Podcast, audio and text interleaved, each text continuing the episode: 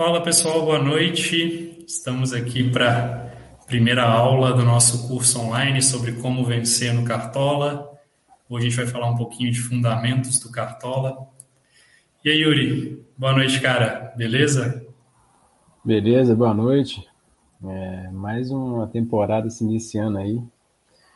O estresse começando a rondar, cabelo branco aparecendo, desespero, arrependimento.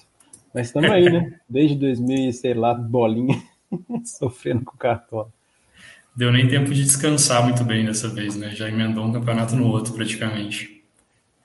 É... Cara, mas vamos lá então.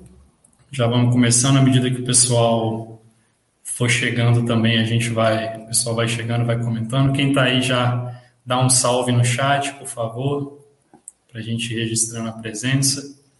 Mas a, a ideia aqui do curso hoje, esse curso, na verdade, é um projeto que a gente tem há bastante tempo.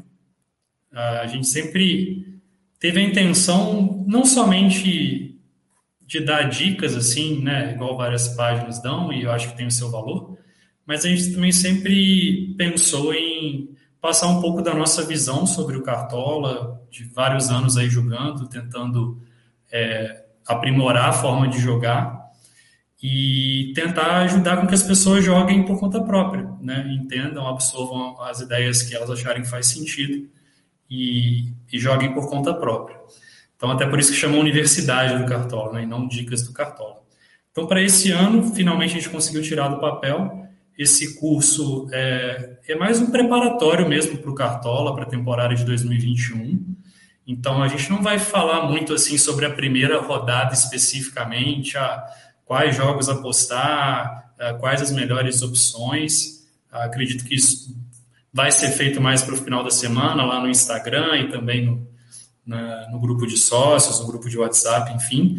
O que a gente vai falar aqui são alguns conceitos, algumas ideias que a gente vem desenvolvendo ao longo dos anos e que eu particularmente acredito que, que vão ajudar vocês a jogar cartola melhor, aplicar esses conceitos, aplicar esse conhecimento em todas as rodadas do campeonato né? E aí vocês vão poder jogar de maneira mais autônoma e botando em prática as suas ideias, que eu acho que é, é o jeito mais divertido de jogar, né? Muito mais legal do que simplesmente copiar ideias ou, ou dicas dos outros.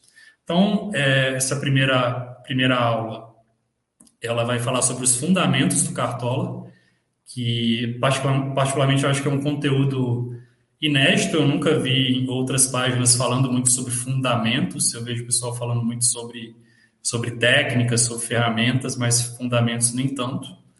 É, na aula de amanhã a gente vai falar um pouco sobre como escalar seu time, aí um, um processo um pouco mais técnico mesmo, que tipo de análise, que, qual que é o passo a passo que a gente costuma seguir na hora de escalar seu time, quais os sites que a gente olha, quais as ferramentas que a gente usa.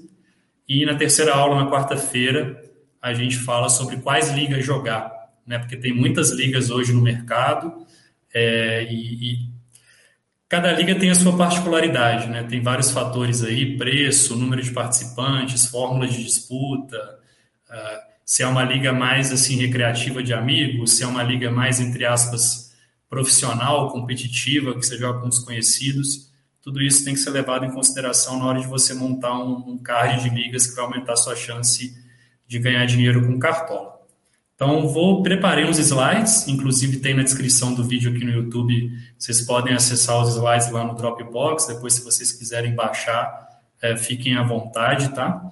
E vou compartilhar a tela apresentando aqui. Se vocês tiverem alguma dúvida ao longo, podem ir perguntando. Eu não vou estar vendo porque eu vou estar compartilhando a tela, mas o Yuri está aqui para fazer vocês serem ouvidos e colocar as dúvidas nos momentos adequados. E no final também vai ter um espaço para dúvidas, caso tenha ficado alguma coisa. Então é isso. Boa noite a todos aí que responderam. Estou vendo aqui uma galera boa, galera dos sócios, galera lá do Instagram, do WhatsApp. Sejam é, falar para o pessoal também que a, gente, a live ela foi separada em tópicos, né? É, os conteúdos estão em tópicos e ao final de cada tópico a gente, eu vou ler aqui é, o nosso chat com vocês para ver se tem alguma pergunta. Então é, vocês fiquem à vontade para mandar pergunta relativa àquele determinado tópico que o Marcelo já tenha conversado. E assim vai sucessivamente, sucessivamente ao longo dessa live de hoje. Beleza? Show de bola. Acredito que vai levar aí. Programou para durar uma hora, no máximo uma hora e meia, não muito mais do que isso. Compartilhar a tela aqui, acho que está aparecendo, né? Eu vi ali. Então, primeiro a gente vai falar né, hoje sobre fundamentos do Cartola. E a primeira pergunta, acho que as duas primeiras perguntas né, que, a gente tem que começar é o que são fundamentos de maneira geral e por que eles importam, é, por que, que eu deveria me preocupar em, em, saber sobre isso na hora de jogar Cartola. Hum, primeiro ponto, é, Cartola é um jogo, né? E, e, é interessante que eu, eu fui até pesquisar assim, o conceito de jogo, porque é algo tão natural para a gente que a gente nunca parou para pensar assim, o que, que define um jogo? E, e, eu achei interessante porque até mesmo na comunidade científica não tem muito consenso assim sobre o que é um jogo. Tem várias visões diferentes, diferentes autores. Mas ah, alguns elementos já estão meio que em consenso que fazem parte de um jogo. Então, ah, um jogador, um adversário ou alguns adversários tem uma interatividade entre esses jogadores adversários. Todo jogo tem as suas regras, todo jogo tem o seu objetivo e todo jogo tem as suas condições de vitória, empate derrota. Então a gente vê que o Cartola claramente cumpre todos esses requisitos, assim como vários outros jogos, né, como xadrez, poker, uh, futebol de maneira geral. Então tem tanto jogos cooperativos quanto jogos competitivos. O Cartola é um jogo competitivo, você está jogando contra outras pessoas, então para você ganhar, outras pessoas precisam perder. E, e tem um ponto interessante que é para você jogar um jogo, você precisa saber as suas regras. Mas para você vencer um jogo, saber as regras não é suficiente. Você precisa também dominar os fundamentos desse jogo. E aí eu peguei essa imagem aqui, ela é do Gary Kasparov, ele é um dos grandes mestres de xadrez aí da história, grande mestre de xadrez. E vocês podem ver que ele está jogando aqui né, contra várias crianças que provavelmente estão aprendendo a jogar xadrez. E, e o que, que diferencia o Kasparov dessas crianças? Não é saber as regras do xadrez. As regras eu tenho certeza que todas essas crianças sabem. Né? O professor delas provavelmente ensinou que o jogo começa com as peças brancas, ensinou o movimento de cada uma das peças. Isso ok. Mas o que diferencia é que o Kasparov, por ter estudado muito xadrez, ter jogado muito xadrez, ele, ao longo do tempo, foi obviamente dominando todos os fundamentos, todas as estratégias, as táticas, o que, que pode acontecer, o que, que ele precisa fazer para poder ganhar a partida. Então, mesmo aqui nesse cenário que ele está jogando, dá para ver pelo menos seis tabuleiros, eu tenho quase certeza que, mesmo jogando seis ao mesmo tempo, ele ganhou as seis partidas dessas crianças.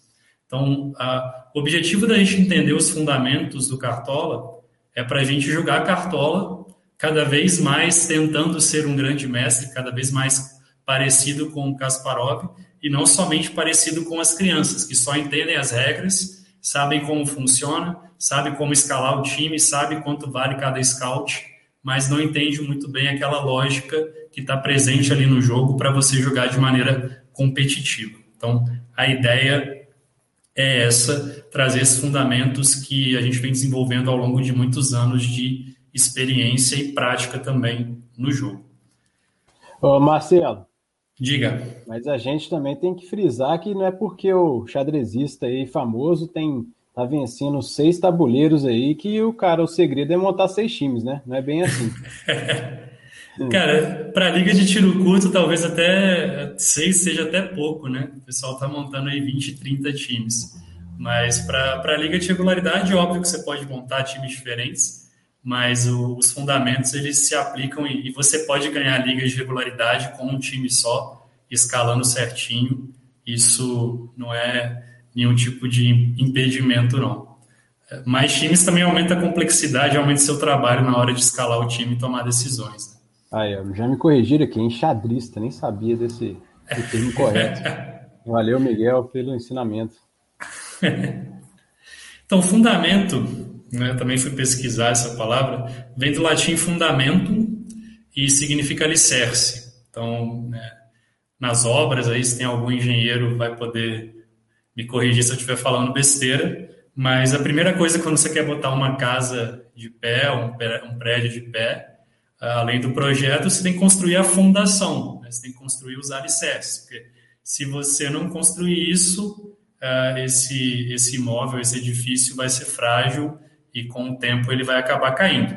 Então, no jogo, né, no sentido figurado, a gente pode entender os fundamentos como sendo um conjunto de princípios a partir dos quais a gente pode fundar ou deduzir um sistema, um agrupamento de conhecimentos.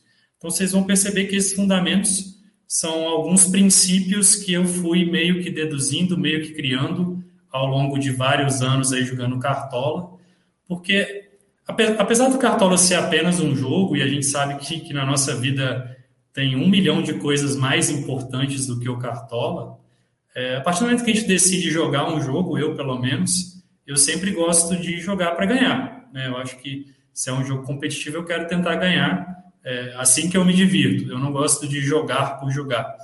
Então, comecei lá em 2006, não tinha essa quantidade de conteúdo que tem hoje. Né? Na verdade, não tinha nada. O próprio Cartola ele era meio negligenciado pela Globo. Ele ficava no site escondidinho, não tinha essa coisa de scout durante o jogo, etc. Então a gente dessa época mais antiga, a gente meio que tinha que ir aprendendo ah, na porrada, assim, tentativa e erro. Participava de comunidades no Orkut, discutindo com outras pessoas e aprendendo. A gente jogava até por equipes na época, mesmo sem valer, sem valer nada em termos financeiros, mas pelo prazer de disputar. Então, esses fundamentos, eles derivam dessa experiência e, inclusive, é, é, importante falar assim que esses fundamentos eles são uma visão nossa, né? Não quer dizer que é verdade absoluta. Uh, ninguém aqui subiu no Monte Sinai e recebeu essas placas de Deus dizendo esses são os fundamentos do Cartola, né? Então é, é, é uma visão, é uma interpretação. Adoraria que tivessem outras pessoas aí na comunidade também desenvolvendo reflexões a respeito disso, até mesmo questionando alguma das ideias aqui, porque eu acho que é assim que, que a comunidade de Cartola pode crescer. Uh, infelizmente, ainda não vi muito conteúdo a respeito disso, então eu só vi essa questão de fundamentos mesmo aqui com, com a gente. Mas é, eu realmente acredito que é bem útil, pelo menos tem sido bem útil para mim. E depois que eu comecei a desenvolver essas ideias, aplicar essas ideias e até mesmo compartilhar essas ideias é, né, na página do Instagram, junto com sócios. Ah, tudo aquilo que eu falo vem desses fundamentos e eu fico contente quando eu tenho alguns retornos positivos que o pessoal fala que está ajudando de alguma forma a, a, pontuar mais no Cartola. Então, acho que não é verdade absoluta, mas também não é mentira. O que está aqui eu tenho certeza que tem, tem grande utilidade e, e que pode ajudar vocês a jogarem Cartola de uma maneira melhor. Então, primeiro fundamento, é, ele pode ser até parecer um pouco óbvio, assim, mas a verdade é que não é. Né? A gente está falando aqui. A pontuação do seu time é função do desempenho em campo dos jogadores que você escala.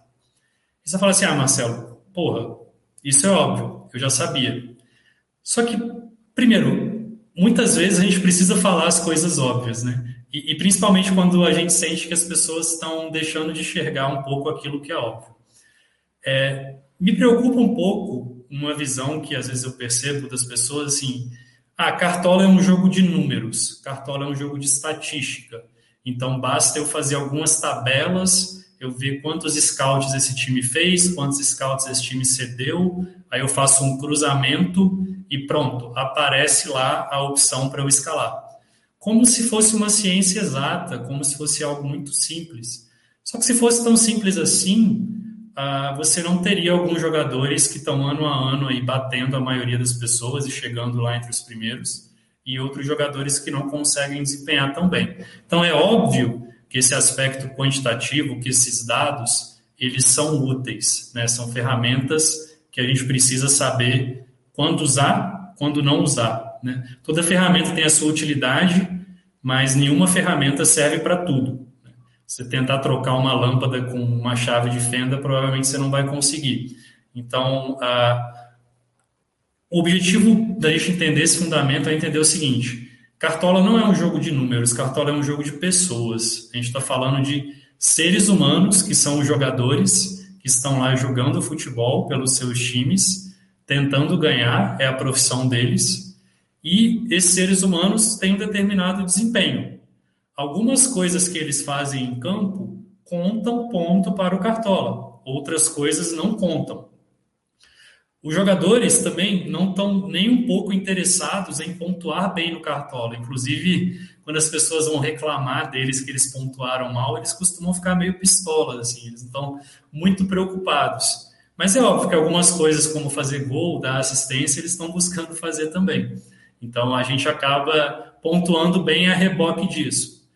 Mas ah, o importante de entender que Cartola é um jogo de pessoas é entender que tem uma grande complexidade envolvida nisso. Porque todo mundo aqui também é profissional, e se não é profissional, é, ainda é estudante, está buscando uma profissão. Cara, você sabe que nem sempre você rende o seu melhor no trabalho ou nos seus estudos. Tem dia que você produz pra caramba, que você faz um monte de coisa. Tem dia que você está numa preguiça danada e que você não faz nada. E da mesma forma é o jogador, cara. Tem dia que ele vai jogar bem, tem dia que ele vai jogar mal.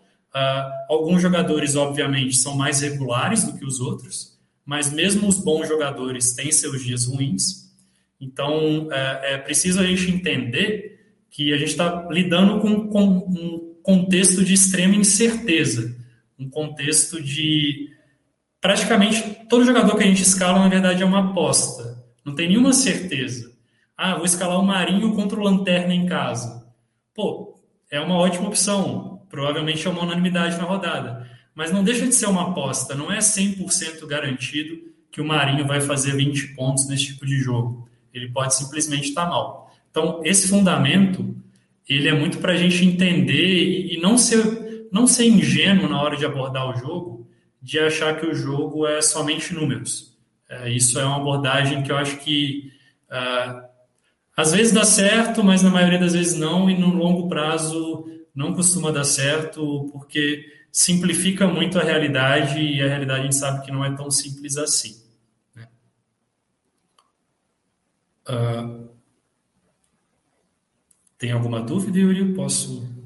Não, pode seguir. É, só gostaria de complementar, né? Porque claro. muita gente, é, muitos cartoleiros, eles gostam de escalar em cima de números, né? Estatísticas, olhando aquela tabela maravilhosa, né, cheio de dados. Assim, mas eu acredito que isso daí vai do perfil da pessoa. É, o, é, o cartoleiro perfeito é aquele que consegue analisar essas estatísticas e também assistir aos jogos, né? Eu acho que assistir aos jogos dá muita diferença, sabe? Porque você vai ter um parâmetro ali de como vem jogando aquela equipe nos, nas últimas partidas e não necessariamente se basear somente num, no dado cru, né? É, aquele dado assim de ah, que é famoso, né? Cede tantas bolas para lateral, aquela, aqueles dados assim que eu não gosto de basear muito para escalar a minha equipe. É, eu particularmente já sou mais diferente de você. Você gosta, não é que gosta mais de estatística, você também complementa a sua análise com a parte estatística. Eu já vou olhando mais pelo, pelos jogos, das, pelas partidas, e a, isso casa, né? E às vezes quando a gente vai orientando, respondendo dúvida pessoal, isso costuma dar bom. E Sim. faz diferença assistir os jogos. Ainda mais que eu também gosto de fazer algumas apostinhas aí, né? Então, uhum. é, acho que faz muita diferença. Sim, sim. Tem, tem até um tópico especificamente sobre isso. E, e quando a gente está falando que é função do desempenho em campo, também a gente está falando do que não é. Né? A pontuação não é função, por exemplo, do preço do seu time. Então, um time mais caro não necessariamente vai ser um time melhor, vai ser um time que vai pontuar mais. A pontuação do seu time também não é função do esquema tático que você escolhe. Então, não, no limite não tem muita diferença o esquema tático. O que importa são os jogadores que você escala dentro daquele contexto da rodada. E a pontuação também não é função do desempenho desse jogador no passado. Não é porque ele vem de 10 rodadas pontuando bem que necessariamente ele vai pontuar, ele vai desempenhar bem na próxima e vai pontuar bem. Óbvio que a gente usa isso como insumo, mas não é garantido. Então, é, lidar com essa incerteza, saber que o Cartola está jogando olhando mais para frente do que para trás, isso é bastante importante também.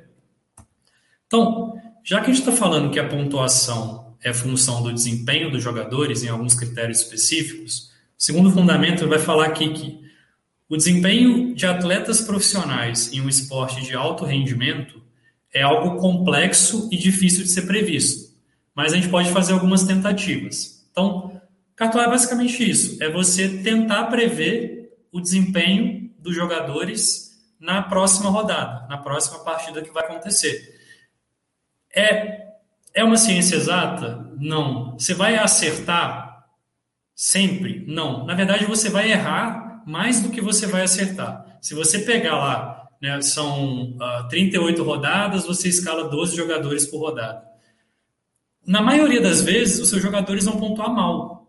Então você precisa entender que acertar, quando você acerta bem os jogadores que pontuam bem, eles têm que compensar aqueles jogadores que vão pontuar mal. E lógico, tentar errar o mínimo possível. Mas o, o mais provável é você errar, não é você acertar.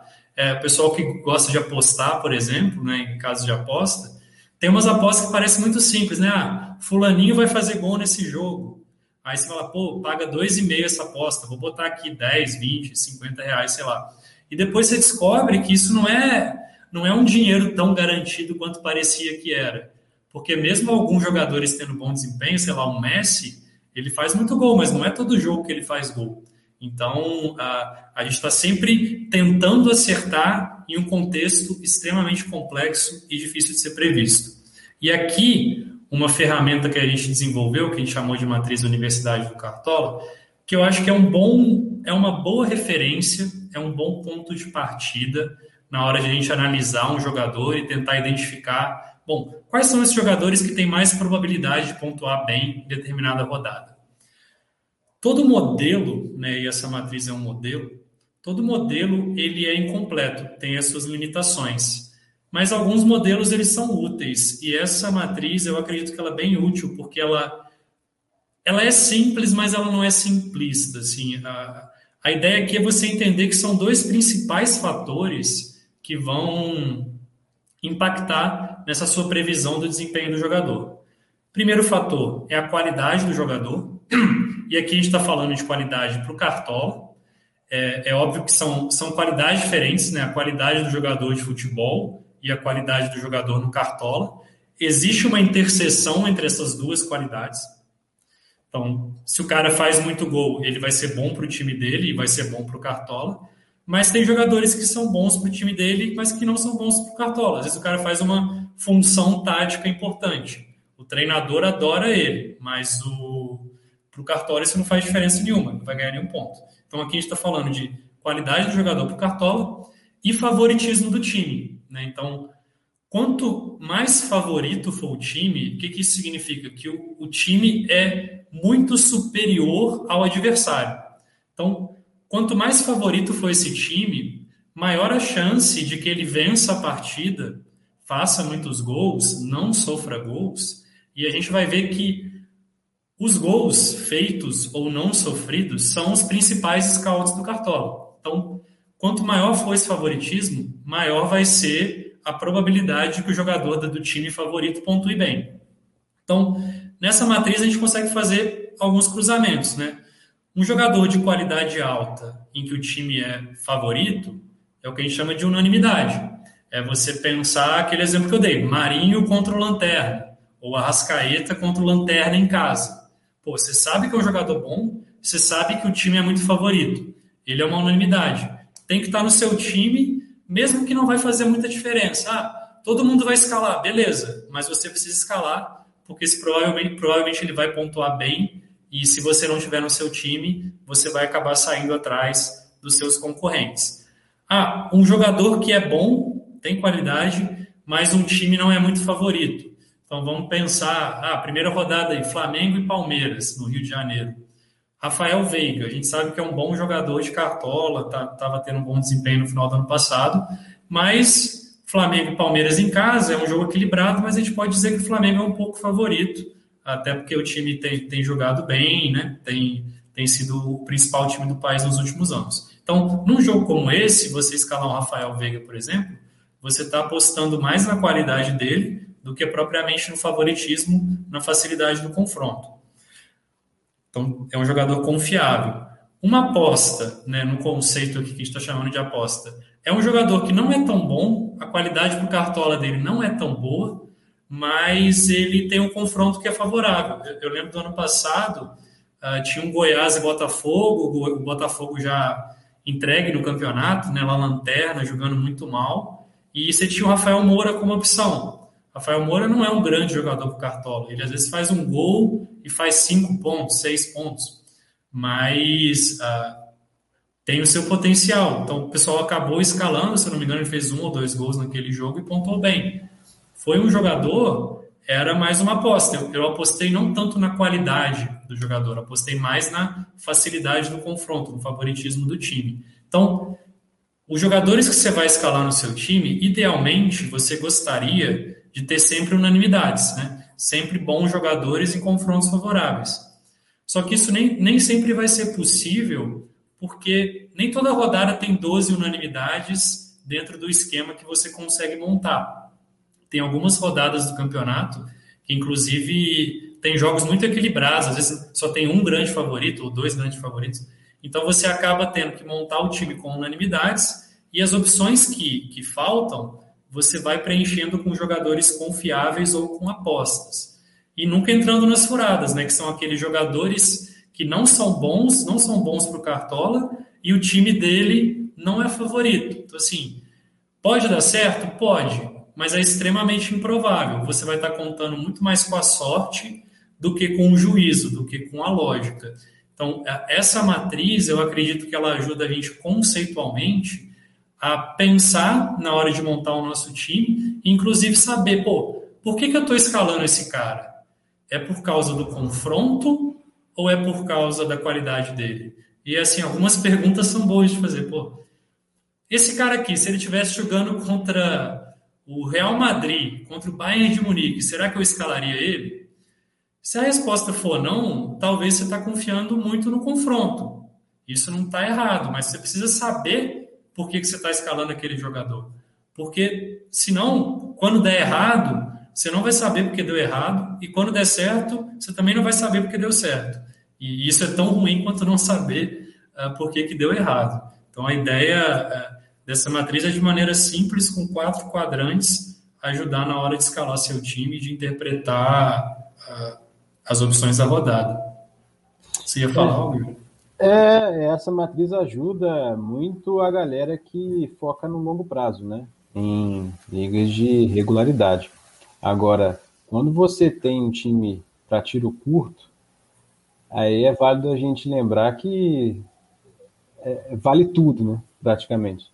Assim, porque tem liga que o cara faz 130 pontos, 140 pontos. É, é muito difícil você alcançar 140 pontos acertando é, só as, os melhores jogadores. Sempre vai ter um ou dois ali que ninguém pensou. Né? Então, é, é, é, importante você separar dois times, né? Não tentar focar é, o, uma equipe só em um determinado tipo de liga. Mas essa matriz assim é bem esclarecedora ao ponto de você colocar, fazer um ranqueamento dos jogadores para aquela sua equipe que você vai fazer inscrever numa liga, por exemplo, de regularidade e uma outra equipe também que você vai inscrever numa liga de tiro curto. Né? E dá para você analisar ponto a ponto essas, essas grandezas. É, eu até acho que, que, continua se aplicando, assim, talvez no tiro curto você vai querer focar mais em confiáveis e apostas e tentar fugir um pouco das unanimidades. Uh, mas tem uma série de outras implicações também que eu acho que a gente pode falar até nas próximas aulas, assim, porque esse time que faz 140 pontos, muitas vezes é de um cara que tem outros 19 times que fizeram 10. Então, assim, é, tiro curto tem, tem outras, outros aspectos aí envolvidos e de escalar muitos times e cercar todas as possibilidades e, e acabar uh, ganhando na, nas probabilidades ali. Então, de fato, a maioria, a maior parte do conteúdo a gente está falando muito para escalar, escalar cartola jogando na regularidade, que é basicamente o jeito que, que a gente aprendeu a jogar, porque essa coisa de tiro curto ela, é, ela é meio recente até, né? No início não tinha muito esse tipo de liga, era mais a liga do campeonato inteiro mesmo. Uh, terceiro ponto aqui, um terceiro fundamento, como eu já tinha falado, adiantado um pouco. Esquema tático, ele é só uma restrição do jogo. Não existe esquema melhor ou pior. O que importa são os jogadores que você escala. É, sua pontuação, lembra, é função do desempenho dos jogadores que você escala. Então, o que importa é isso. Não tem esquema melhor ou pior. É, eu, isso é importante porque, às vezes, a gente recebe perguntas assim, ah, 3-4-3 é uma boa nessa rodada? 4-4-2 é uma boa nessa rodada? E esse cara, depende, depende de quem que você vai escalar no 3-4-3. É, quem que você vai escalar no 4-4-2? Você vai escalar o, os quatro meias, sei lá, do Cuiabá contra o Flamengo? Talvez não seja uma boa. Mas você vai escalar os caras do Flamengo, do Grêmio? Pode ser, pode ser que funcione. Uh, o 4-3-3 ele, ele é o padrão, ele acaba sendo mais utilizado por algumas características desse sistema. Mas é, ano passado mesmo, algumas rodadas eu fui no 4-5-1 porque eu não achei bons atacantes. Uh, teve uma rodada que eu fui no 3-4-3 porque eu não estava gostando muito dos laterais. Então, a, a, gente jogar cartola é importante entender uh, quais são as restrições que o jogo oferece e como a gente consegue navegar nessas restrições. E, inclusive, essa questão do esquema tático, se a gente perceber, são sete esquemas, mas eles não são tão diferentes assim.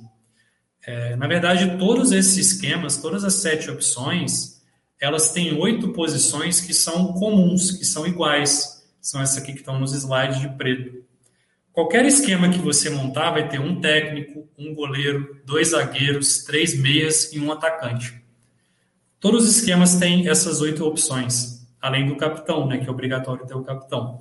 Então, o que vai variar, na verdade, são essas quatro que estão sobrando. E é importante você entender se ah, o padrão é o 4-3-3, então eu vou preencher com dois laterais e dois atacantes. Beleza, esse é o padrão. Mas ah, se eu mudar para o 3-4-3, o que, que eu estou fazendo? Eu estou abrindo mão dos dois laterais e estou escalando um zagueiro e um meio. Então, aí para você avaliar se vale a pena fazer essa troca, fica mais simples. Você pensa, bom, se eu fosse no 4-3-3, esses seriam os meus dois laterais. Se eu for no 3-4-3, esse seria meu zagueiro e meu meio. Quais, qual das duplas eu acho que tem mais potencial? A dupla de laterais ou a dupla de zagueiro e meia? Se eu achar que a dupla de zagueiro e meia é melhor, eu vou no 3-4-3. Mas não porque eu quero ir no 3-4-3, mas porque desse jeito eu consigo montar um time com jogadores que eu entendo que tem mais potencial na rodada. Então eu vou navegando, manejando entre as possibilidades de escalação que o, que o Cartola oferece. Então, por exemplo, nessa rodada que eu escalei no 4-5-1, eu não estava gostando dos dois atacantes que eu tinha aqui. Falei, cara, não tá legal isso aqui. Mas de repente esses dois meias, eu acho que tem um potencial legal na rodada. Aí eu falei, ah, vou mudar, vou botar no 4-5-1. E acabou que deu certo nessa rodada. Eu fiz 10 pontos a mais do que eu faria se eu tivesse mantido o 4-3-3. Então, é, é, importante a gente não virar refém de esquema tático e a gente entender o que a gente está fazendo com o esquema tático. Né? O, é, é, só uma forma de acomodar os melhores jogadores dentro das restrições do jogo, que são duas, né? É o esquema e as cartoletas. Basicamente isso. Você não pode escalar jogar com um time que custa mais do que o seu patrimônio e você não pode escalar um time fora dos esquemas padrões. Você não pode escalar quatro atacantes. Só isso. É, temos uma pergunta aqui do Rogério. Eu até eu vou responder, mas quero ver se você concorda comigo. Claro. Tá? É, ele perguntou né, se é melhor variar os esquemas do que teimar nos mais escalados. Olha, Rogério, na minha opinião, é, os escalados, mais escalados, é importante para você ter uma noção de como os seus adversários estão escalando. Né? É, tem uma probabilidade daquele jogador mais escalado estar no time do seu adversário, seu adversário direto da liga. Então eu utilizo é, essa, é, é essa, o que eu, essa estatística que o jogo o Cartola oferece é, para traçar minha estratégia, né? Porque dependendo de uma determinada é, rodada eu estou precisando tirar é, pontuação, isso vai refletir mais ao final do campeonato, ou tenho que só manter o meu padrão de jogo, quem tiver atrás de mim que vai ter que arriscar um pouco mais. Então eu não vou variar o esquema, eu vou tentar escalar os mais escalados ali, os, as unanimidades, por exemplo, um Gabigol jogando fora de casa contra o Palmeiras. Mas tem outras quatro é, opções de atacantes, talvez melhores que o Gabigol. Mas como o Gabigol é um atacante do Flamengo, faz gol, tá, costuma ser o queridinho da galera. E você é, é, conhecendo o seu adversário, eu olho aquele, aquela é, quantidade de escalação em, em times do Cartola vou manter o meu time como defesa. Né? Agora, se eu tiver um pouco atrás, eu vou ver que o Gabigol está bastante escalado, é, mas só que tem um meia, por exemplo. Tem um meia que eu tô, de acordo com a minha análise do que eu assisti das últimas partidas, eu vejo que ele tem um grande potencial. Mas tem também outros três meias que têm esse potencial que eu gostaria de escalar. Então eu posso arriscar tirando o Gabigol, né? Eu vou arriscar aqui, tirar o Gabigol, colocar dois atacantes, jogar no 4-4-2. Então, eu não vou me basear no esquema, é, variar o esquema para me sair melhor ao longo do campeonato. É, eu vou variar o esquema de acordo com os jogadores que eu quero escalar e também com a estratégia de jogo da regularidade, né? Como que eu falei dependendo da posição que eu estiver nas minhas ligas e também dos mais escalados. Né? Não sei o que você acha disso também, Marcelo. É, eu acho que são, são até coisas diferentes, assim, mais escalados esquema tático. Mais escalados, é muito isso que você falou, Yuri, eu acho que é gestão de risco e, e aí você tem que olhar isso mais para frente, no início do campeonato, eu acho que não é tão importante assim. Que é meio que assim, pô, o, o atacante mais escalado da rodada e mais escalado como capitão. É bom você saber disso, porque você sabe, bom, se eu não colocar esse cara, eu estou correndo um risco alto. É, então, mais para o final do campeonato, se você quiser defender uma posição numa liga, às vezes faz sentido você colocar ele, mesmo que você não esteja tão empolgado assim com, com o potencial dele, mas para se defender. No início do campeonato, é, não, não preocuparia tanto com isso, a não ser que seja ali liga mensal, essas coisas assim, que são ligas mais de curto prazo. Agora, o esquema tático é, é uma coisa diferente. Você pode, você pode manter os, os mais escalados e mudar o esquema.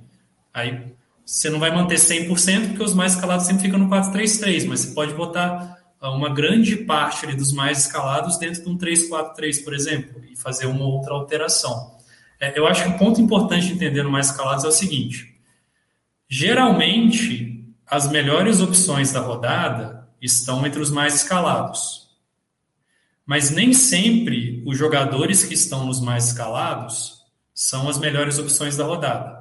Então, assim, é, é, é meio que você entender daquela lista de mais escalados quem realmente é bom, quem realmente é boa opção, e aí você pode manter no seu time, e quem está ali por outros motivos. Às vezes porque é cartoleta, às vezes porque joga no Flamengo, a gente sabe que a torcida do Flamengo é a maior do, do, do Brasil, então a galera é clubista mesmo sai escalando, quando o time está bem, escala um monte de jogador, que não necessariamente é uma boa opção. Ah, às vezes o cara está ali porque ele está em uma boa fase, e mas você não acredita que essa boa fase vai continuar.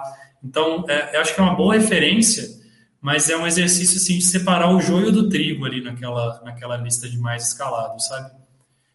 É o que a gente fala, não tenha medo de acertar, né? Não é porque é. os mais escalados estão ali que você tenha escolhido um outro jogador que nem está naquela lista. Aí você pode pensar, nossa, eu estou errando alguma coisa. Não, não necessariamente. Às vezes você tem total razão de escolher aquele tal jogador que não está entre os mais escalados. E pode ser a sua, é, a, o seu diferencial enorme para ganhar é, bastante ponto aí contra os seus adversários. É, acho que ano passado o nosso time da universidade fez mais de 100 pontos a mais que os mais escalados. Então, assim, valeu a pena as diferenciações que, que a gente fez. Né? É. Quarto ponto aqui é os scouts que importam, tá? Os scouts que fazem a diferença. Gol, assistência e SG. O resto é marginal. O resto é detalhe. O que vai fazer diferença no longo prazo, no desempenho do seu time, é gol, assistência SG, é nisso que você precisa focar, é isso que você deve buscar na hora de escalar o seu time, tá? E aí a gente tem aqui uma tabelinha de scouts. Padrão do Cartola é separar entre scouts de ataque e scout de defesa. Acho que isso não faz sentido, isso não ajuda muito a gente a interpretar esses scouts.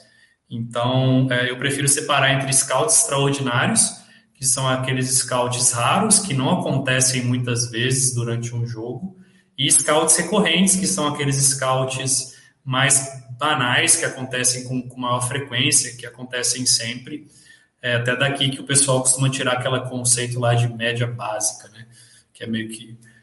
Quantos pontos o jogador faz sem gol, assistência, SG? Aí Quantos pontos o cara faz sem o que realmente importa? Aí, ah, dois, três, tá, pô, não faz diferença nenhuma. Então, assim, ah, pô, Marinho, ano passado foi o melhor jogador do Cartola. 10 pontos de média. Por que, que essa média foi alta? Porque ele fazia gol, assistência quase todo jogo. A média dele de gol assistência era quase uma por jogo. Então ele já começava ali de 5, 6 pontos né, com, com esse gol assistência. Óbvio, o Marinho tinha um diferencial. Ele era bom tanto nos scouts extraordinários quanto nos scouts recorrentes. Então, o cara era realmente uma máquina de jogar cartola. Assim como era o Neymar quando jogava aqui no Brasil, assim como eventualmente é o Arrascaeta. Mas a questão é: esses jogadores são exceção. Né? A, a maioria dos jogadores é bom em uma coisa ou em outra. E aí você, na hora de priorizar isso, você tem que buscar os caras que são bons nos scouts extraordinários. Você vê, ó, gol, vale 8. Defesa de pênalti. Impossível prever, não dá para contar com isso. Então não dá para você escalar um goleiro contando com defesa de pênalti. Você meio que ignora isso aqui. Depois, assistência, 5. SG, 5. Finalização da trave, outra coisa aleatória que não dá para contar. Né? Ah, o cara chuta muito, tem mais chance de chutar na trave. Beleza, mas é bem aleatório. Então, Gol, assistência e SG são scouts importantes, não são fáceis de prever, mas é possível, dentro de uma lógica, você prever. Pô, a gente está vendo aí o Gabigol, o Diego Souza, os caras estão fazendo gol direto. Ah, o Ferreira, o jogador que mais participou de gol no ano, né, entre gols e assistências.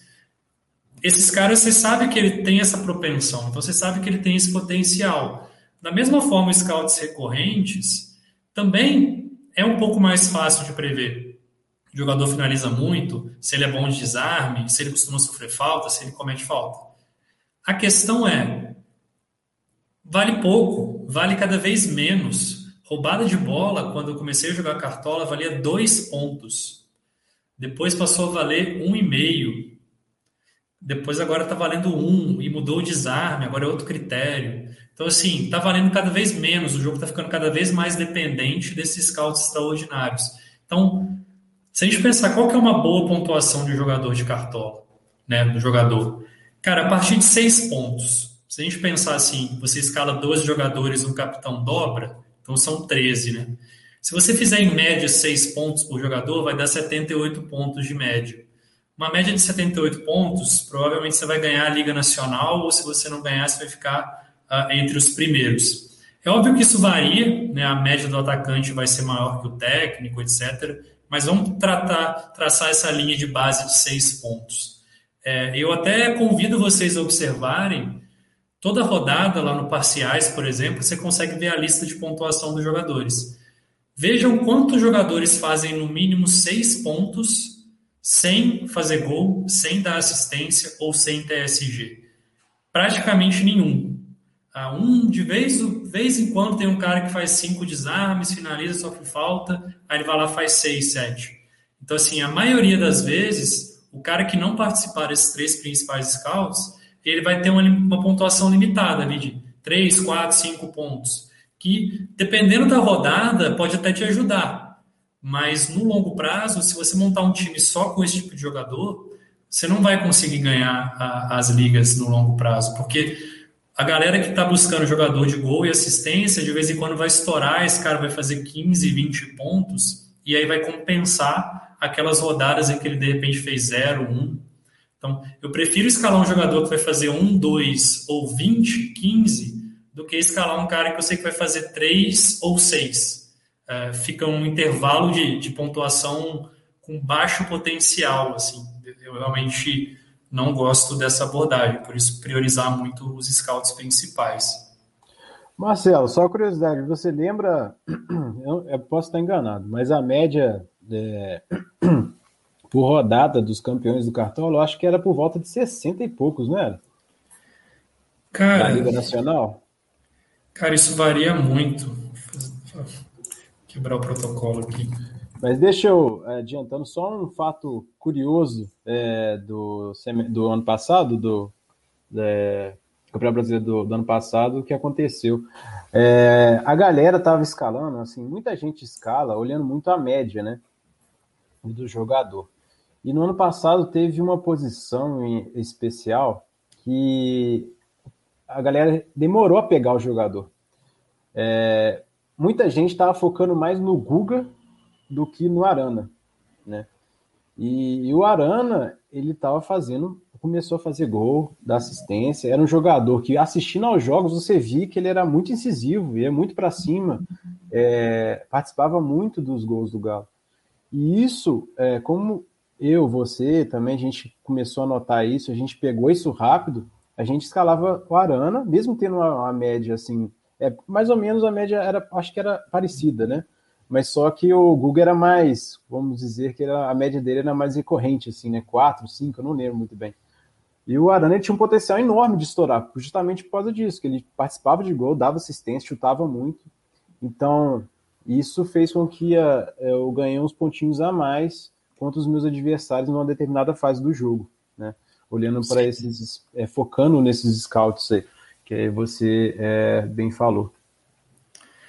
Então, tem a média por rodada aqui na Wikipedia, é, concordo plenamente com, com o que você falou e eu só acabei distraindo aqui, mas é, o pessoal parou de preencher, parece que em 2019, não tem os dados dos dois últimos anos. Isso aqui está meio estranho, eu acho que esse dado não é confiável, daqui para trás eu sei que é. é 2018, 2019 a média subiu bastante com as mudanças de, de critério. 2019 tinha o Flamengo que estava ganhando de todo mundo, então é, a média foi lá em cima. Mas é por volta disso aqui, 60, alguns anos aqui 75, 80. E ano passado já caiu e acho que esse ano tende a se estabilizar ali também na faixa de 70, 60 e poucos pontos, que é o que, que dá para fazer é, dentro da, de uma regularidade, né? É, o campeão ano passado ele atingiu 2.740 pontos, né? É, então faz aí a 10.744 dividido por 38 rodadas, correto? Sim. 72. Então, é, ele fez até menos do que 6 por jogador nessa conta que a gente fez, né? Então, uhum.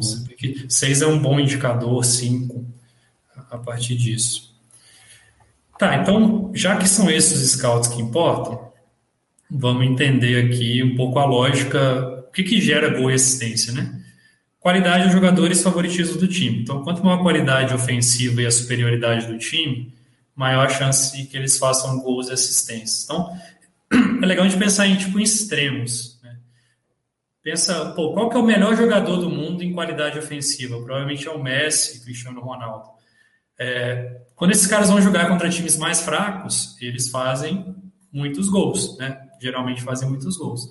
Então, esse é um cenário extremo que mostra que a qualidade ofensiva, tanto do time quanto do jogador, e a fragilidade do adversário, são os principais uh, fatores que vão levar à participação de gols e assistências. Então, obviamente, no Campeonato Brasileiro, ele é muito mais nivelado né? Agora que a gente está começando, você não tem nenhum Messi, você não tem nenhum Barcelona, e você também não tem times muito fracos. Mesmo os times que estão lá brigando para não cair, eles costumam aprontar por, os contra os times mais fortes. Então é um campeonato mais nivelado. Mas a gente vai estar tá sempre buscando esses jogadores com qualidade ofensiva e que jogam em confrontos favoráveis, porque aí maior chance do time fazer um, dois, três, quatro gols, obviamente maior a chance daquele jogador participar de gol. E aí é um ponto importante que é entender que na hora que você escala muitos jogadores de ataque do mesmo time, seu risco está sendo maior, porque gol é um scout escasso. Né? Então, não tem 10 gols num jogo, é muito difícil. Então, se você escala dois jogadores de ataque do mesmo time, você precisa pelo menos que esse time faça dois gols para que cada um dos seus jogadores possa fazer pelo menos um gol. Né? Ou então você vai torcer para um gol, um outro dê assistência e tudo mais. Então, quanto mais jogadores de ataque você escala do mesmo time, mais gols você está precisando que aquele time faça para que todos os seus jogadores pontuem bem. É diferente do SG, porque o SG ele não é escasso. Se o time não levar gol, todos os defensores ganham SG. Então, se você escalar a defesa inteira de um time, você está correndo um risco, óbvio que se o time levar gol, você perde todos os SG, mas se ele também não levar nenhum gol, você ganha todos os SG ao mesmo tempo. Então, é entender que gol assistência é escasso, SG não é escasso. E aí, um ponto importante, que eu acho que é uma, um desdobramento desse quinto, é que o protagonismo importa. O que, que isso está querendo dizer? Alguns jogadores, eles são mais importantes ofensivamente para o time do que outros. Isso aumenta a chance de que eles façam gols e assistências. É muito importante vocês estarem olhando para esse dado de protagonismo, que é basicamente assim: quantos por cento dos gols do time esse cara participa? Ano passado a gente tinha uns caras com os números muito altos, né? O Marinho, o Vina no Ceará, o próprio Galhardo no Internacional. Então esses caras você vai querer escalar, porque por algum motivo eles são protagonistas, seja pela qualidade técnica, seja pela própria liderança que eles exercem ali no time. Então, pô, os jogadores sabem que, pô, vou dar a bola naquele cara, ele vai resolver pra gente. Tá? Às vezes o time é todo montado em função de servir aquele cara, o time joga para aquele cara. Né? Muitas vezes, quando o time, time não é tão bom, mas tem um cara que é diferenciado, isso acontece. O time tenta criar situações para deixá-lo é, em condições de fazer gol. Então, é, talvez um dos dados mais importantes, mais até do que é, pontuação cedida, média de pontos, etc., é você olhar o protagonismo. Pô, qual que é o percentual de gols que esse cara participa? Isso vai ser um indicador forte na hora de você escalar os seus jogadores, principalmente de meio e de ataque, né, que são jogadores que, como não tem SG, vão depender mais de gol e assistência. Né?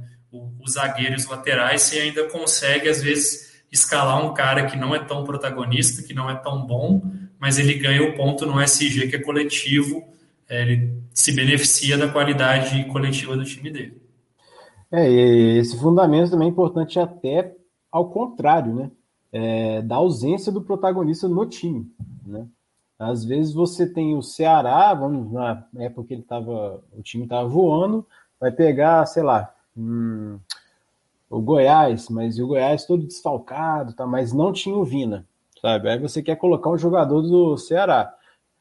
Eu acho que tem que segurar um pouco a emoção, tem que analisar bem, né? É, não pode tentar colocar todo mundo do Ceará, não, tem um atacante lá, vou colocar o lateral. Calma, porque o Vina, é, o Ceará sem o Vina é outro time, né? Pelo menos no ano passado foi assim. Então isso é importante também analisar a falta desse protagonista no time, que acarreta a ausência dele. Perfeito, cara. Fundamental. Ah, tem até, eu acho que o oitavo fundamento é justamente sobre isso, mas esse sétimo, SG, é, é o contrário de gol assistência, né? Na verdade, SG é o não gol e a não assistência, quando não acontece. Então você tem que estar olhando muito para a qualidade defensiva daquele time, se é um time que defende bem, se é um time que sofre poucos gols, e para a qualidade ofensiva do adversário, que é inclusive muito impactada pelos desfalques que é esse oitavo fundamento aqui. Isso é muito importante o que o Yuri falou. Desfalques importam, tá? Uma vez que eles impactam na qualidade dos times. Então, às vezes tem um, dois jogadores ali que se eles não jogarem, o time perde muito. Seja em qualidade, seja até mesmo em confiança. Porque os caras, pô, eu sei que quando aquele cara tá jogando, o time pode ganhar. Quando ele não joga, o próprio time às vezes pode ficar assim, pô, Pô, o Marinho não tá jogando hoje, o Vina não tá jogando hoje, isso dá uma balada nos caras, né? são seres humanos, né? Então, sempre procurem ficar muito atentos à, à escalação dos times, né? Não olha só lá, Inter Esporte, né, na primeira rodada. Beleza, mas quem que vai jogar do Inter? Quem que vai jogar do esporte? É, isso é importante para você, às vezes, não entrar em algumas armadilhas de apostar num time que está com um desfalque importante, para depois você ver o time jogando mal e pensar, nossa, o que, que eu fiz? Por que, que eu escalei isso? Então, ah, estejam atentos aos desfalques, principalmente no Brasil, a gente sabe que os times não têm muito elenco, então às vezes um jogador que não joga já destrutura completamente a, a, a equipe, então a gente tem que estar atento a isso. Aí um ponto importante, esse fundamento também é importante. Não escalar defensor somente pelo SG, mas praticamente descartar defensor sem perspectiva de SG. Então, o que, que isso significa? Você não quer, igual ano passado. Ano passado, o Fortaleza quase não levava gol em casa, né? Foi o time que mais teve SG em casa.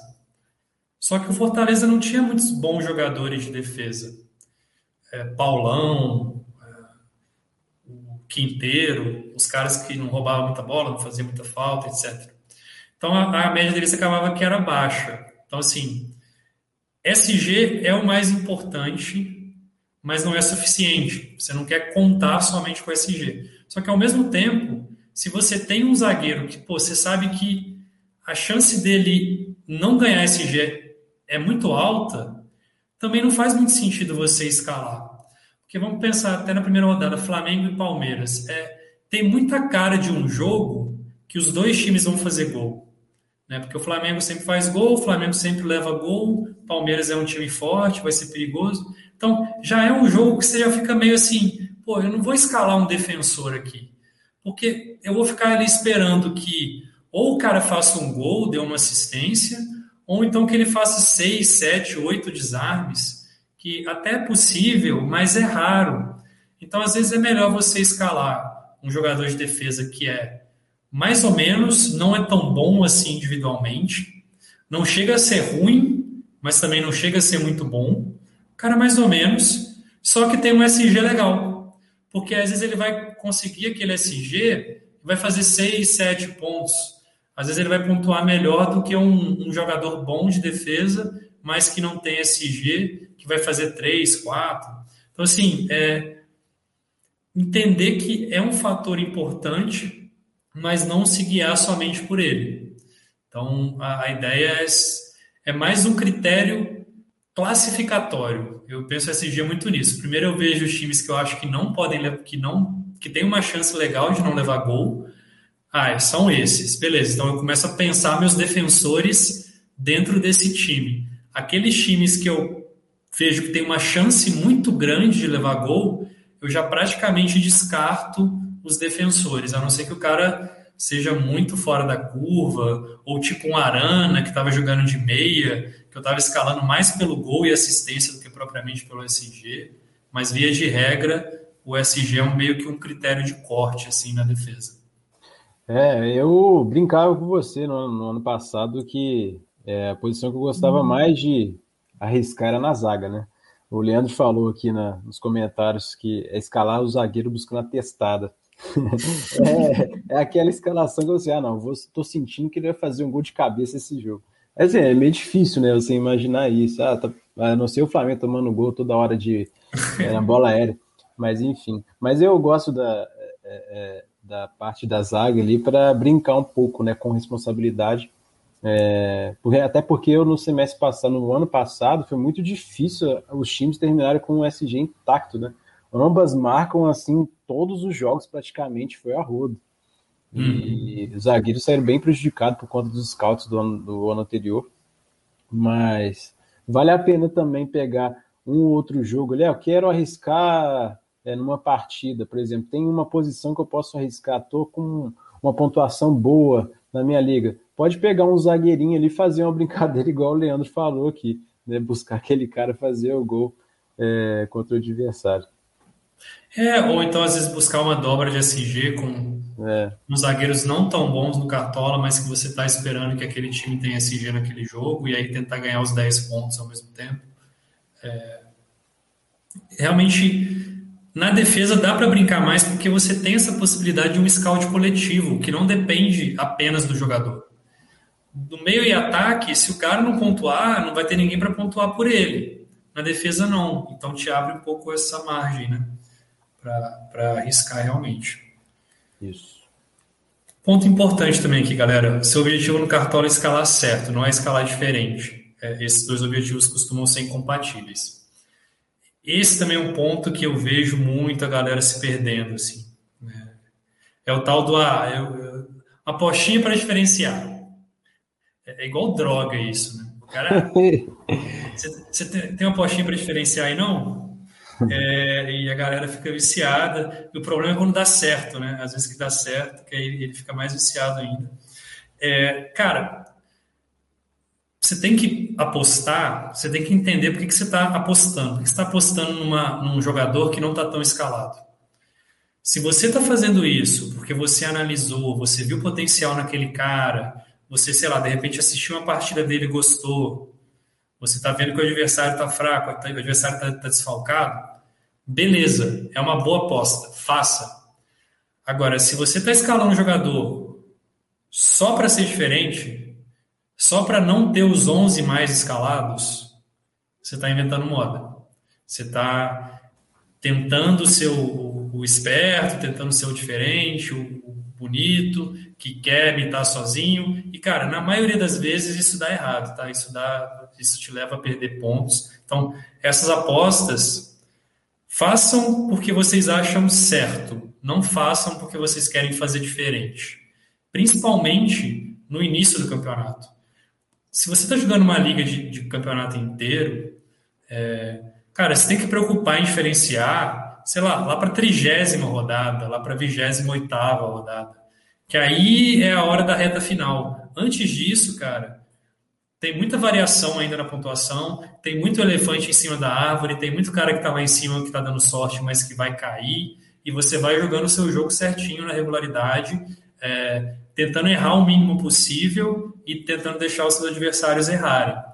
É, lógico, tiro curto, igual o Yuri falou, aí já é outra estratégia, a gente vai falar um pouco mais de tiro curto nas próximas aulas, mas falando em regularidade, busque sempre escalar certo, escalar com base nos fundamentos, com base nos dados também. Evite o, a, o dedinho nervoso, a, a mãozinha da, da invenção de moda, que ela costuma machucar. Não, é, é, essa invenção de moda não cabe nem naquelas rodadas que costuma ocorrer durante o campeonato, né? É, que eles tiram quatro jogos, né? Quatro jogos não são válidos para tal rodada. Aí fica escasso realmente as possibilidades para você é, escalar. Mas nem nessas rodadas, é, se você estiver jogando seriamente o jogo, vale a pena inventar uma moda maluca, porque toda escalação, toda escalação tem que ter uma justificativa. Tem que ter. Não adianta. Ah, nossa, é, eu sonhei com ele. Beleza, é uma justificativa, porém não concordo. é, nem, nem, toda justificativa é válida. Né? É, justificativa é válida, é verdade. É, é assim, é bom você assistir, igual a gente está falando, é bom você assistir aos jogos, ver é, analisar os últimos, os últimos partidas desse jogador, da equipe, como as equipes vão ao jogo. É, e um fator muito importante para o último campeonato, que fez muita diferença, é, comparando-se os anteriores, é o mando de campo, né? Que não fez tanta diferença quando nos os campeonatos brasileiros dos anos anteriores. assim Quando um time, por exemplo, vai jogar fora de casa, a torcida faz falta é, assim como dentro de casa. E esse ano também, possivelmente, isso deve continuar, a não sei que os, é, as torcidas retornem ao estádio, mas eu acho que é muito improvável. Então tem muito fator Sim. que você pode justificar uma escalação. E não, não faz sentido você inventar moda só por, por ser diferente. Dá para ser diferente justificando e tendo, é, tendo uma certa justificativa ali coerente no seu jogador. É. Fazer o certo. Se o certo é igual a todo mundo, paciência. Se o certo é diferente, ótimo. é, a, a consequência é essa. E aí um ponto também. Nem sempre escalar certo dá certo, assim como nem sempre escalar errado dá errado. Isso não muda o fato de que é possível escalar certo e errado. Então, assim, é, escalar certo, né, escalar com base no fundamento, com base em probabilidade, com base no, no, na qualidade do jogador, no favoritismo do time, isso aumenta a sua chance de pontuar bem. Isso não é garantia que você vai pontuar bem. Como a gente falou lá no início, os caras são seres humanos. Às vezes o cara brigou com a esposa, não está com a cabeça boa para jogar, vai jogar mal. Pode acontecer. Como é que você vai saber disso?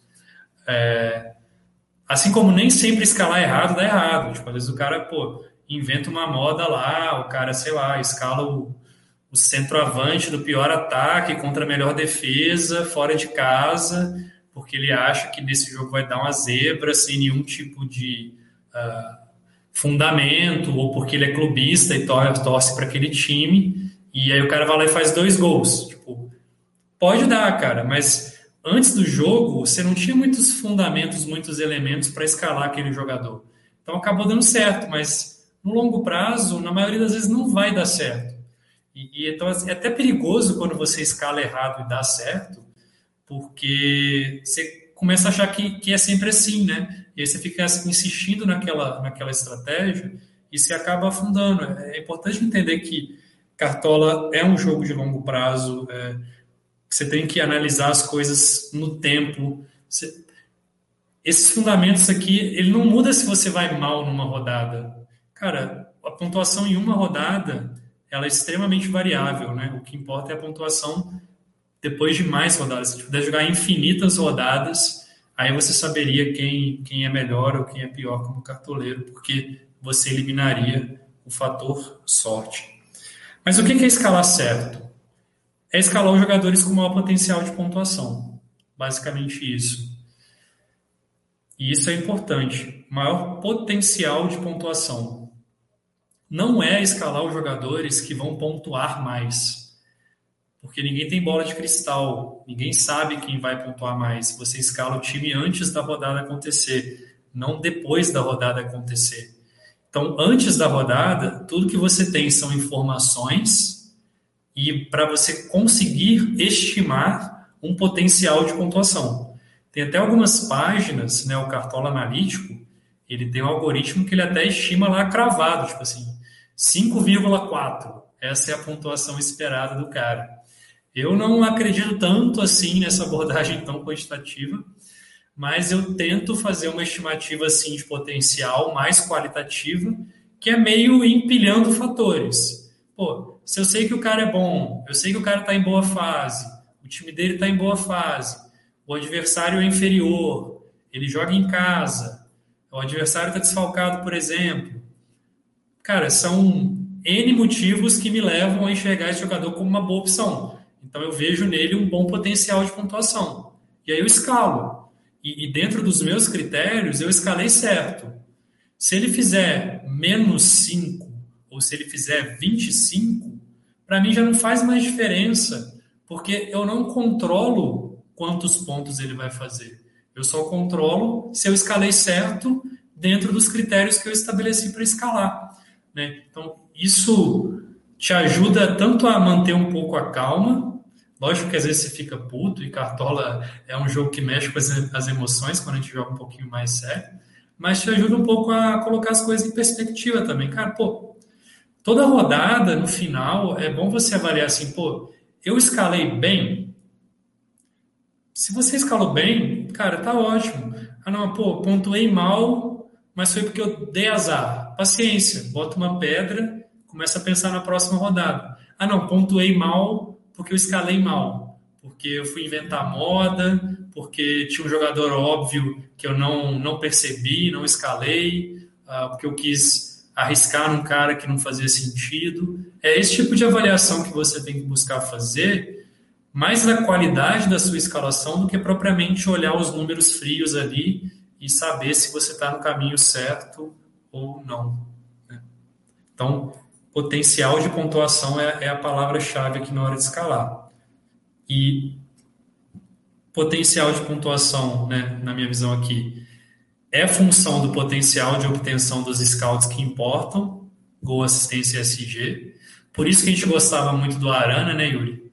Porque o Arana, principalmente quando o Atlético jogava em casa no passado, ele sempre tinha potencial de fazer os três porque ele participava muito ofensivamente, tinha a chance de fazer gols, dar assistência, e o Atlético tinha uma defesa forte em casa.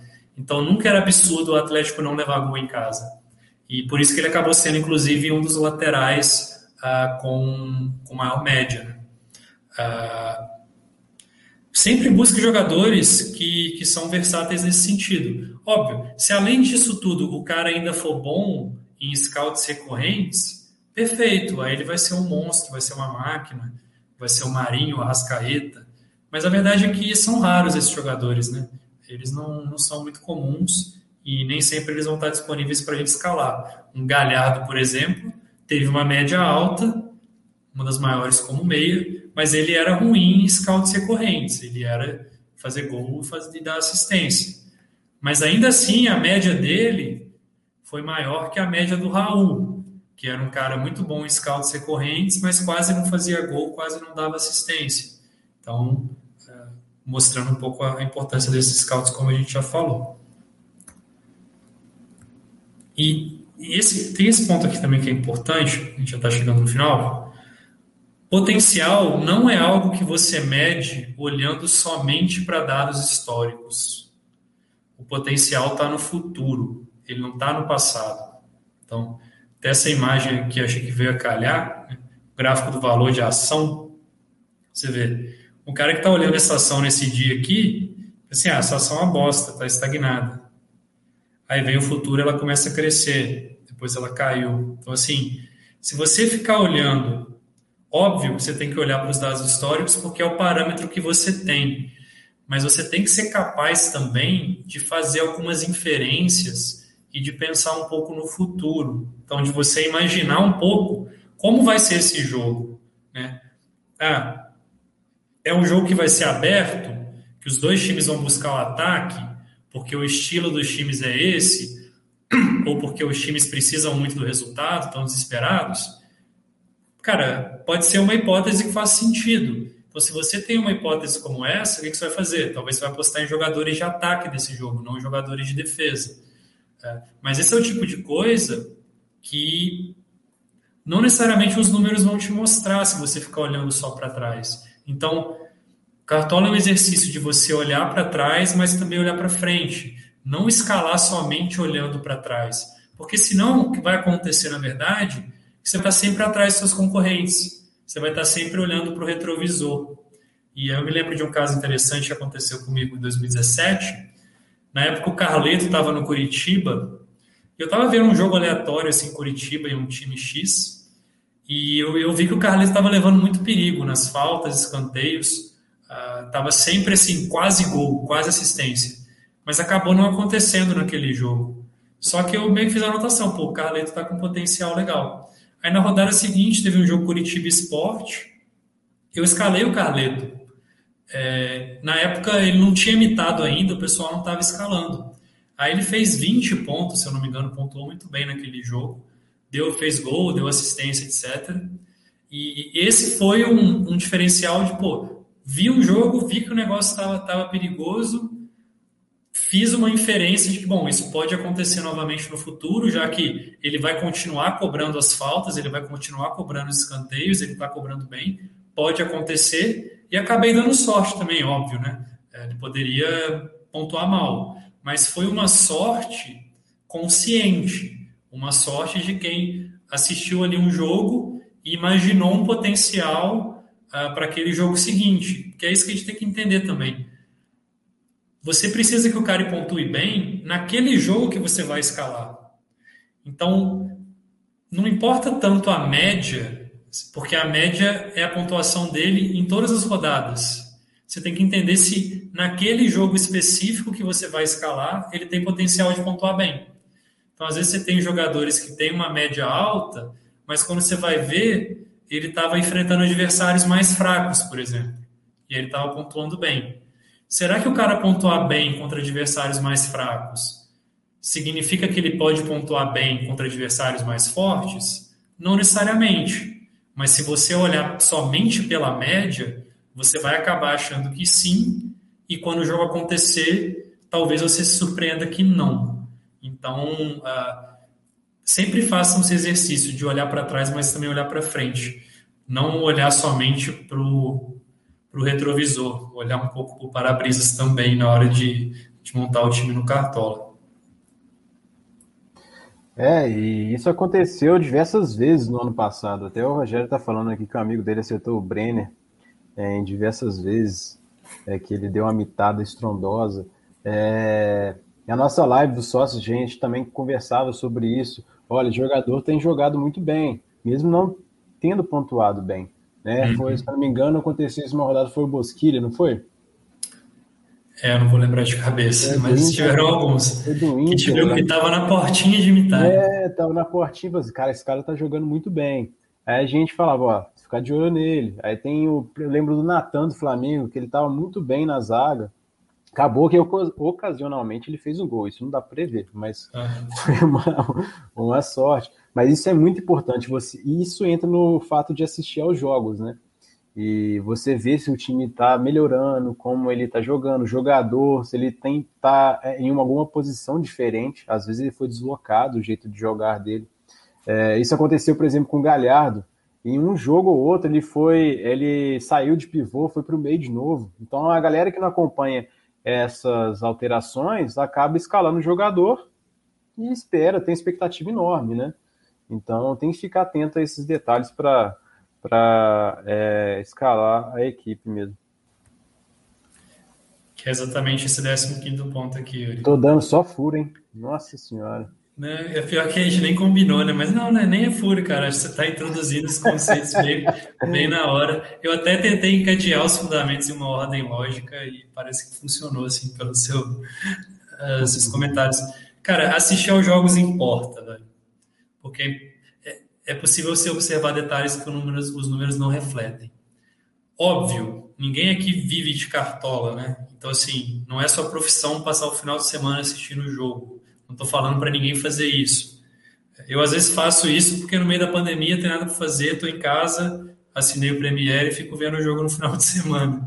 Mas sempre que der, cara, que você estiver à toa de bobeira, se quiser ver um jogo, assiste esse jogo com um olhar um pouco mais de cartola também, sabe? Assim, vê, pô, esse cara tá, tá chegando com perigo para finalizar. Ah, ah, esse cruzamento, se o zagueiro não corta, o maluco vai sair na cara do gol. Então, assim, ele tá bem posicionado. Uma hora essa bola vai chegar para ele. Ah, esse jogador aqui cobra a bola parada, ele cobra falta bem, cobra escanteio bem. É, ou então, assim, nossa, esse time aqui não tá criando nada. É, tem alguns jogos que você tem a impressão que o jogo, o jogo pode durar uma semana que o time não vai fazer gol. É, isso é importante também você perceber, porque você pensa, bom, na próxima rodada talvez eu vou escalar a defesa contra esse time, porque não está sendo muito criativo, não está conseguindo desenvolver o jogo. Então, é, sempre que possível, sempre que você quiser, depende do quantos de horas você quer investir no cartola, etc., depende do que você quer fazer na sua vida, mas assistir o jogo vai fazer diferença porque você vai ver coisas que quem está olhando só, quem está só acessando o site do Cartola e vendo os números, não vai ver. Porque tem coisas que não se refletem em scouts, mas que acontecem, que são reais e, e que podem, podem acontecer novamente no jogo seguinte, pode ter algum tipo de padrão, e, e aí isso é importante, isso pode ser um diferencial. Só um exemplo aqui, Marcelo. É, por exemplo, vamos supor que teria um, um Grêmio e Flamengo hoje. A gente estaria aqui fazendo a live da rodada tal. É, um exemplo clássico, ó, Flamengo todo, assim, a galera que está assistindo o jogo, aos jogos do Flamengo percebe que a equipe tem uma dificuldade enorme com bola na área, né? Aí você pega o Grêmio, tem um lateral bom, Rafinha, é, o Diego Souza, que é um bom centroavante. Então aí você começa a encaixar, pô, eu vou fazer uma aposta no Diego Souza ali, porque o Flamengo tá tomando muito gol todo jogo, e é um. É, o Diego Souza é bom dentro da área. Se sobrar para ele, vai empurrar para o gol. O Rafinha é um bom jogador. Ele dá muita assistência. Quando ele jogou no Flamengo, ele participou de muitos gols. Então é, é essa leitura de assistir aos jogos que não é, fica limitado somente na estatística, né? É, e até, por exemplo, agora, primeira rodada, que número que você vai usar? Não tem jeito. É, estadual é muito diferente do brasileiro, né? É, cara, porque se você pegar o estadual, o Cuiabá vai ser campeão brasileiro, né? Vai. cara é invicto, né? É, e o Santos vai ser rebaixado. Então, assim, a gente sabe que não vai ser isso que vai acontecer. Você não tem muito parâmetro de alguns times, né? É, você pode olhar um pouco o campeonato passado, até porque esse ano os campeonatos ficaram muito próximos, então os elencos estão até um pouco parecidos, mas já tiveram algumas mudanças. O próprio Grêmio que você falou com o Thiago Nunes mudou muito o estilo de jogar com relação ao Renato Gaúcho e o time está voando, né? Tá, ganhou todos os jogos com, com o Thiago, então assim o, o Atlético, o Cuca é completamente diferente do São Paulo, né, o Fernando Diniz agora assumindo o Santos. Então, nesse início, você não tem muito parâmetro, assim, você vai olhar um pouco do que você conhece de cada jogador, alguns dados aí do estadual que dá para você extrair, mas a incerteza é muito alta. Então, nesse início, até é bom você ser um pouco mais conservador. É, SG, por exemplo, de repente tentar diversificar um de cada time, você ainda não sabe direito quais defesas vão ser boas ou não. Então, se você diversificar, você tem menos risco de perder todos ao mesmo tempo.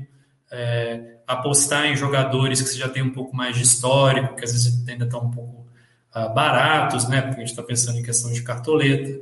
Então, nesse início você vai tateando, e é nesse início que faz muita diferença também, porque chega ali a partir de um certo momento, todo mundo já conhece os times, já conhece quem é bom e, e já tem cartoleta, já monta o time que quiser. Então, a partir dali, o jogo entra meio que no metagame de um piloto automático vai ficando cada vez mais difícil você tirar a diferença. Então, nesse início é muito importante ser mais atento aos jogos e também ser bastante prudente com as cartoletas. A gente vai falar um pouco disso amanhã, para você uh, chegar fortalecido na, na, no meio de campeonato ali, né? Passar bem por esse início. E, e por fim, galera, não menos importante, esse componente aleatório que eu estou chamando aqui de sorte azar, ele obviamente importa, porém, quanto mais rodadas você jogar, menor é a sua importância. Então, se você analisar uma rodada, cara, tem gente que não escala o time e faz 120 pontos. É, isso pode acontecer, isso eventualmente acontece. Acho que no ano passado teve um cara que ganhou a Liga Pro sem escalar o time. Ele estava umas 10 rodadas sem escalar o time e ele ganhou a Liga Pro em determinado momento. Cara, isso pode acontecer.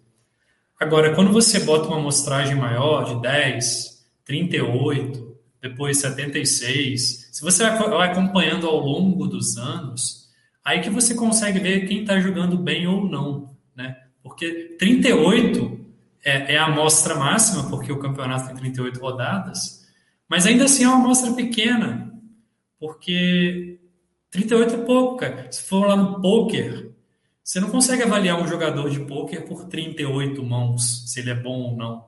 Você vai ter que avaliar 5, 10 mil mãos para ver se ele é realmente bom ou se ele está dando sorte do baralho. Então, o Cartola tem esse, essa dificuldade de ser um jogo de amostra pequena. Quando os dados começam a acumular, você começa a ter uma amostragem legal, o campeonato acaba. e aí os dados não servem para mais nada. Então, é, é um desafio. Mas ainda assim, cara, eu tenho certeza que numa liga de 38 rodadas, é muito provável que o melhor cartoleiro vença. É, numa liga de tiro curto, tudo pode acontecer, cara. Qualquer pessoa, inclusive aquela que não escalou o time, pode ganhar simplesmente porque futebol é um esporte de alta incerteza. É, um jogo isolado, tudo pode acontecer. A gente vê na Copa do Brasil os times grandes sendo eliminados em jogo único não tem muita. É diferente de um vôlei, de um basquete, que geralmente o melhor time ganha, né? Futebol é muito aleatório nesse sentido. E como o Cartola deriva do desempenho de jogadores de futebol, o Cartola também vai ser muito aleatório no curto prazo. E essa aleatoriedade vai diminuindo no longo prazo. Então, era isso que eu queria passar hoje, né? A gente queria passar hoje, acabou é, uma hora e vinte, acho que está dentro do que a gente tinha pensado, é, para não estender muito, mas também queria abrir para dúvidas, se o pessoal tiver, se de repente a gente não tiver contemplado tudo a nossa fala.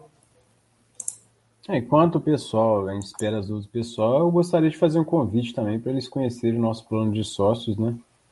É, galera que tiver interesse, acessar a nossa página, se tiver alguma dúvida também, a gente pode responder vocês. É, Vou mandar no chat aqui, para o pessoal tenha interesse de olhar. A, a apresentação está aí no, tá no canal, né? No, no, YouTube, na descrição, se vocês quiserem baixar. É... Ah, valeu, Antônio. Que bom que que você gostou, cara. Fico feliz de, de ter ajudado de alguma forma. E então esses fundamentos eu acho que, que são bons, sabe? Eu acho que são são úteis. É, até também gostaria depois de, se vocês, pô, Marcelo, não concordo ou acrescentaria isso também, é, mandem lá no, no Instagram. É, é, uma coisa que está em construção. Esses 16 aqui eu tenho tem funcionado muito para mim, tem, tem bastante convicção nesse estilo de jogo. E, mas a gente vai construindo então agradeço. Tem o link para a apresentação aí no, no, YouTube, como eu falei. Como o Yuri falou também, tem o link para o plano de sócio, caso vocês queiram participar lá com a gente. É uma comunidade bastante legal, sou suspeito para falar, mas uh, sou muito contente com, com as pessoas que participam lá com a gente, porque é uma via de mão dupla, a gente também aprende muito com eles e, e eles contribuem muito com, com as nossas lives, com as nossas interações. E amanhã, né, às 19 horas, a gente está de volta, aí para falar de maneira um pouco mais objetiva sobre técnicas que a gente pode utilizar na hora de escalar o nosso time, um passo a passo mesmo. Como que eu começo, como que eu vou filtrando, porque são muitas opções, né? São 12 jogadores de 20 times, e você só pode escalar 12, agora com mais 5 no banco de reservas. Então, faz sentido você ter um processo, ter uma certa técnica para priorizar e para diminuir as suas dúvidas, para você não precisar escolher entre 10 atacantes, mas você escolher entre 5 atacantes. Já fica mais fácil para você uh, tomar suas decisões. Ok? Obrigado a todos, pessoal. Obrigado, Yuri. Pela, Valeu, Marcelo. Resenha, cara. pela presença aí de todos. E amanhã tem mais, né? Então, gostaria de fazer o convite para chegar amanhã também, participar, perguntar para a gente, porque a gente também aprende muito com vocês. Valeu, galera. Um abraço e até mais. Valeu, Rogério. Que bom que gostou também. Vamos para cima.